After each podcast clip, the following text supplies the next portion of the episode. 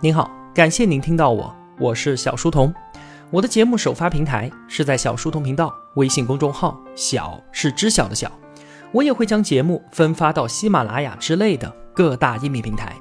在公众号内回复“陪伴”两个字，可以添加我的个人微信，也可以加入我们的 QQ 交流群。小书童将常年相伴在您左右。各位同学，好久不见，我回来了。我先问同学们一个问题啊，是不是很多人都会和我一样，会有这样一种感受？我们每天忙着工作，忙着社交，忙着吃饭，甚至是去忙着娱乐，而忙忙碌碌一段时间之后呢，却回首四顾心茫然，顿时感觉自己的忙碌好像是毫无意义的。有没有这种感觉？内心被猛然泛起的意义焦虑给烫伤了？那对于自我价值的感知以及对自身意义的追寻，是我们每个人都固有的本能。它是幸福的来源，那当然也同样会是焦虑的来源。这并不奇怪。同学们可能想象不到啊，对于囚徒来说，最大的折磨不是鞭打和重体力劳动，而是让他们去做那些明显毫无意义的事情。比方说，把一堆石头从东边搬到西边，再从西边搬回东边。或者是把一片土地挖开来再填上，填上再挖开，如此反复。没有监狱会这么干的，因为这会让囚徒的精神急速崩溃，导致根本就没有办法管理。我们经常啊都会听到这样的感叹，说我们正在经历一个虚无盛行、意义逐渐消失的时代。这也确实啊是我们的切身感受。把我们每个人一天的生活摊开来看看，都有一些什么？里面有早上被闹钟中断的美梦。有拥挤的灵魂出窍的地铁，有需要动用忍耐力才能够挺过去的八小时工作，有必须保证自己不迟到才能够去应对的那些从来都不会迟到的账单，有让你傻笑了几个小时，但是最后却完全想不起来自己笑了些什么的短视频，有美轮美奂到不可思议，不禁令我们心生羡慕的别人的朋友圈，还有。偶尔晚上想要思考一下我活着的意义，却突然有一个声音说：“这么晚了你还不睡觉？你明天是不想上班了吗？”的灵魂拷问。那如果生活就像这样日复一日的进行下去，那想不焦虑也确实挺难的。于是呢，大多数人就把自身的意义体现在追求公司领导的认可、追求周围朋友的认同、追求朋友圈和短视频的点赞数上。这样向外寻求自身意义，会自然而然地促使他在社交平台上去刷存在感，在不如自己的人那里去刷优越感，因为这是他体会自身价值的难得机会。但是啊，这样在别人身上寻求自身价值，存在一个致命的缺陷，就是我们的内心是被外在力量给充盈起来的，而当遇到领导批评、周围人的否定、下属的顶撞，或者是来自网上陌生人的谩骂。我们都会被瞬间的激怒，或者是陷入到深度的自我怀疑当中。在别人那里寻求自身价值，那必然都是暂时的。一旦当外在的肯定消失，我们自身的价值也就随之消解了。结果就是内心世界的坍塌，留下的这片断壁残垣，会让我们无法自持的。在阿瑟米勒的剧作当中啊，有这样一幕，讲的是二战时期，有一位中产阶级的绅士。向占领他城市的纳粹军官出示自己的各种荣誉证书，包括他的大学毕业证、杰出市民推荐信等等的。纳粹军官问道：“说这就是你所有的东西吗？”绅士点点头。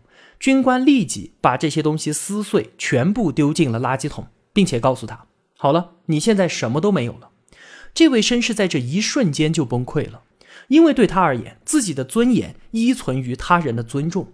当外力的支撑消失，他内心世界也就彻底的坍缩了。对于很多同学来讲啊，占用我们生活绝大部分时间的工作，它只是生活的前置广告。为了给自己的生活提供必要的经济支持，所以呢，我们不得不去忍受它。因此，它是生活正片前面那个没有办法删除的广告，令人厌烦。那就拿前段时间热议的互联网公司九九六的工作制来说，对于把工作当做生活片头广告的人来说，这简直就是丧心病狂的残酷剥削。但是我们站在把工作本身当做生活、当做生命的意义和奋斗目标的创业者来说，他们当然不会在乎什么九九六，因为全情投入，他们都是零零七的工作模式，而且他们能从中获得足够的价值感与幸福感。而那些大量的因为生活所迫不得不被动接受九九六工作制的人，确实是值得同情的。因为他们现在选择被动的接受，就已经意味着在可见的未来，他们是不会拥有选择的权利的。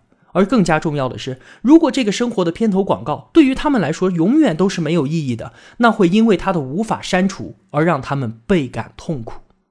这难道不是一件很有趣的事情吗？同一个工作，有的人因此获得了幸福，而有人呢，却因此忍受着痛苦。那有的同学可能会说：“你这不废话吗？老板拿那么多的钱，当然愿意拼命干活了。那我们作为员工拿那么点点工资，当然不愿意了。如果说他能够给我足够高的加班费，他试试，我能加到他破产。但事实真的是这样吗？前几天啊，我女儿乐乐上幼儿园。”我们这些家长呢，就被召集到一起参加培训。授课的是我们当地高校的一位教授。他说啊，他们学校里有位大学生，第一次谈恋爱就因为失恋，从宿舍楼上跳了下去。我们都觉得啊，这个傻孩子屁大点事儿，真是可惜了。教授也说，这是你第一次失恋，等到你第七次失恋的时候，如果你还想死的话，那我就陪你一起去死。因为啊，在旁的所有成年人都能够笃定，等到那个时候，他远比现在要更加的成熟，绝不可能再做这样无知的选择。但是，就在那个孩子纵身一跃的那一刻，他确实是坚信这段感情就是我生命的全部啊。那我们这些旁观者，因为经历的比这个孩子多那么一点点，所以会为他感到不值。那同样的道理，我们坚守着自以为是代表全部意义的那些东西，当然也有人站在高处，洞若观火的看着我们，露出轻蔑的表情，为我们感到不值。我们想啊，刚才说只要加班工资足够高，就能够加到老板破产的人，其实不也就和这个令人惋惜的孩子一样，是陷入到了同一种困境吗？你的声嘶力竭，在别人看来却是那么的不值一提。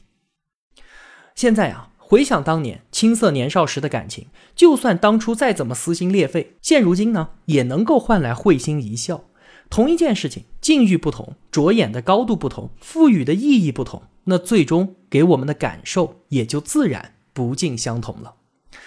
我们知道啊，有很多老一辈的人，他们一旦退休，就失去了对于生活的热情，工作使他们的生活充满意义，甚至是他们生活唯一的意义来源。而一旦没有了工作呢？他们会因为无所事事而变得愁眉苦脸。与此相反啊，我们还知道有另外一些人，有意义支撑着他们，勇于挑战那些持久的困境，就像是身患重病的病人。无论是为了获得更多与家人在一起的时光，还是期待现代医学的进步让自己能够得到治愈，任何一个活下去的理由都能够支撑他们忍受病痛的煎熬，让他们能够承受住这样活下去的方式。我们每一个人在未来的一生当中，大概率都会遭遇到不幸和痛苦。可能是一场意外，让我们身边重要的人离去；可能是一次家庭变故，让我们丧失了对于生活的信心；又或者只是工作或者人际关系上的不顺，使我们备受打击；也可能是一场大病，带走了我们前半生所积累的一切。那不管是什么，也不管怎么样，人生它就是有起有伏的，生活它就是得失相伴的。所以平安健康才会让我觉得是这个世界上最美好的祝福。我们一定需要找到应对他们的办法。我们需要知道自己正在经历的这一切。如果你对他充满仇恨，他就会用令你痛苦的方式加倍奉还；而如果你赋予他们足够的意义，那他们就会回馈给你相称的存在感与价值感。讲到这里啊，我们哔哩吧啦说了那么多。怎么还没有说到要解读的这本书呢？其实啊，我一直在说，在之前的讲述当中，我十六次提到了“意义”这个词。我们从今天开始呢，要聊的这本书就叫做《活出生命的意义》。从它的书名来看呢，似乎是散发着一股浓浓的鸡汤味，但其实它非常的沉重。作者用自己的亲身经历，讲述了一个人即便在极端的痛苦环境下，也能够凭借对于意义的追寻，把自己超拔解脱出来的事实。其中承载了对于生死、自由、责任、爱和希望的哲思。意义，这是一本在全世界范围内影响力异常巨大的心理学著作，感动和激励了无数的人。被美国国家图书馆评为最具影响力的十本书之一，更是美国大部分高校要求学生的必读书目。这本书啊，它从二战结束之后第一次出版到现在，已经用英文印刷了一百多版，同时呢，被翻译成二十一种语言，在全世界传播，销量超过千万。活出生命的意义这本书的作者叫做维克多·弗兰克，他是二十世纪的一个奇迹啊！他本来。是一位心理医生，在二战的时候，作为奥地利犹太人，没能够逃过席卷整个欧洲的纳粹种族灭绝运动，全家都被抓进了纳粹集中营，他的父母妻儿全都死在了集中营里面。这对于奇迹般存活下来的弗兰克来说，是何等的伤害与痛苦啊！战争结束，离开集中营之后，他承受着这样巨大的痛苦，用九天的时间就写下了这本书。那其实呢，他这一生出版了三十多本著作，但恰恰就是这本他原来打算匿名出版的小册子，给他带来了极大的成功。所以呢，他此后啊，在哈佛和斯坦福担任教授，并且在全世界游历讲学的时候，他都再三的叮嘱自己的学生说：“你们啊，不要只想着成功，你越想成功，就越容易失败的。成功和幸福是一样的，可遇而不可求，它是一种自然而然的产物。”是一个人无意识的投身于某一个伟大事业的时候所产生的衍生品，或者是为他人奉献时的副产品。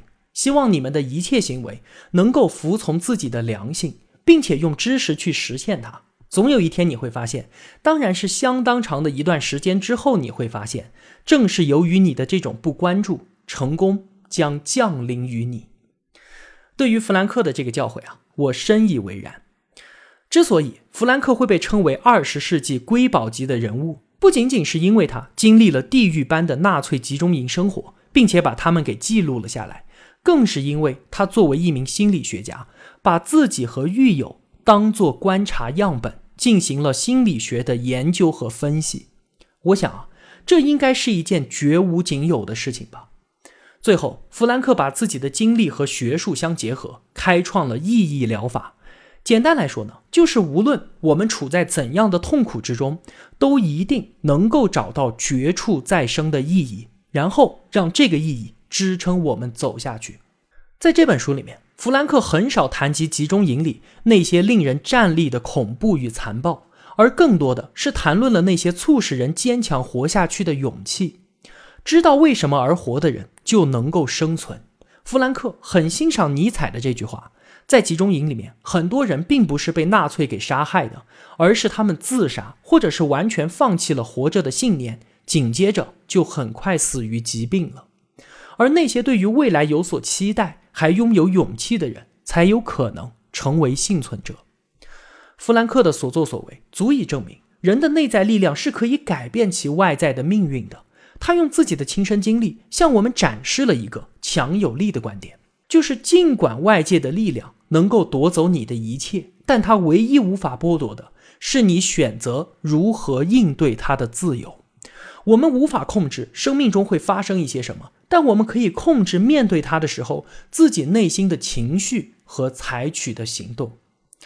弗兰克一直到一九九七年九十二岁高龄的时候，才因为心脏衰竭去世。他一生对于体验自己的生命都抱有极大的热情。他从小就喜欢攀岩，一直攀到八十岁。我在公众号本期节目的图文里还放了老人家七十岁高龄带着绳索攀登鲁特万德峰的照片。你在公众号里回复“意义”两个字，也能够看到他。弗兰克六十七岁还去学习驾驶飞机，并且在几个月之后还真的就拿到了飞机驾照。或许啊，就是这对于生命的极大热情，才成就了他这奇迹般的一生。同时呢，弗兰克用自己的生命历程为无数的人在黑暗中点燃了一盏灯火。有一位非常年轻的以色列士兵，他在战争当中失去了双腿，从此变得一蹶不振，一度想要自杀。那周围的人呢，是想尽了办法，都没能够让他从抑郁当中走出来。可后来有一天，他忽然充满活力的出现在了大家面前，脸上笑容灿烂，就像是换了一个人一样。在所有人都惊讶的问发生了什么事情的时候，小伙子微笑着拿出了一本希伯来文的《活出生命的意义》这本书，激励了他。弗兰克的意义疗法治愈了他的心灵。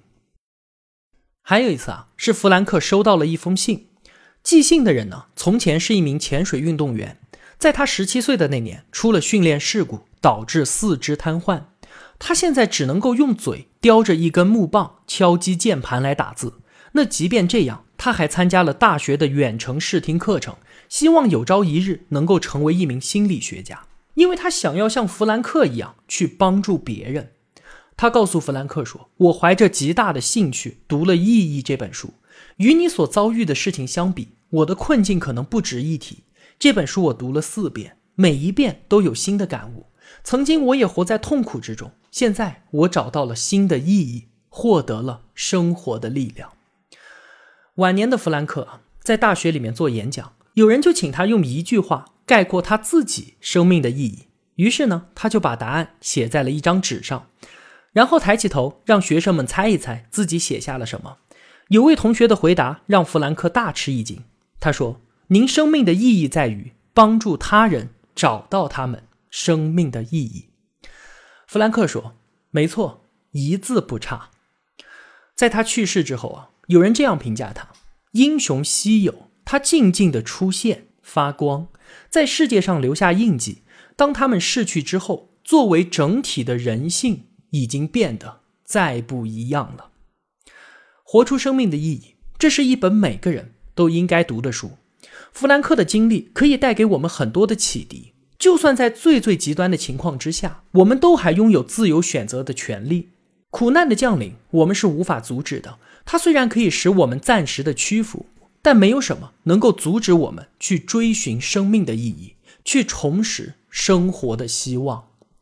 还有，就像我们这期节目开头所说的那样，对于更多的并没有在承受痛苦，而是深陷在虚无之中、浑噩度日的同学们。意义可以点亮我们平庸的生活，努力去发掘自己生命中的意义，这是超脱在金钱物质之上的更高层级的追求。这就像是世界正在被暴雨阴霾所笼罩，而如果我们能够腾身浮云之上，那眼前出现的则是澄澈蓝天和满目的霞光。我相信，活出生命的意义一定会帮到你的，因为它真的有帮助到我。好了，那从下期节目开始，我们就一起来聊一聊维克多·弗兰克的故事。今天的节目就是这样了。一个人能够走多远，关键在于与谁同行。我用跨越山海的一路相伴，希望得到您用金钱的称赞。我是小书童，我在小书童频道与您不见不散。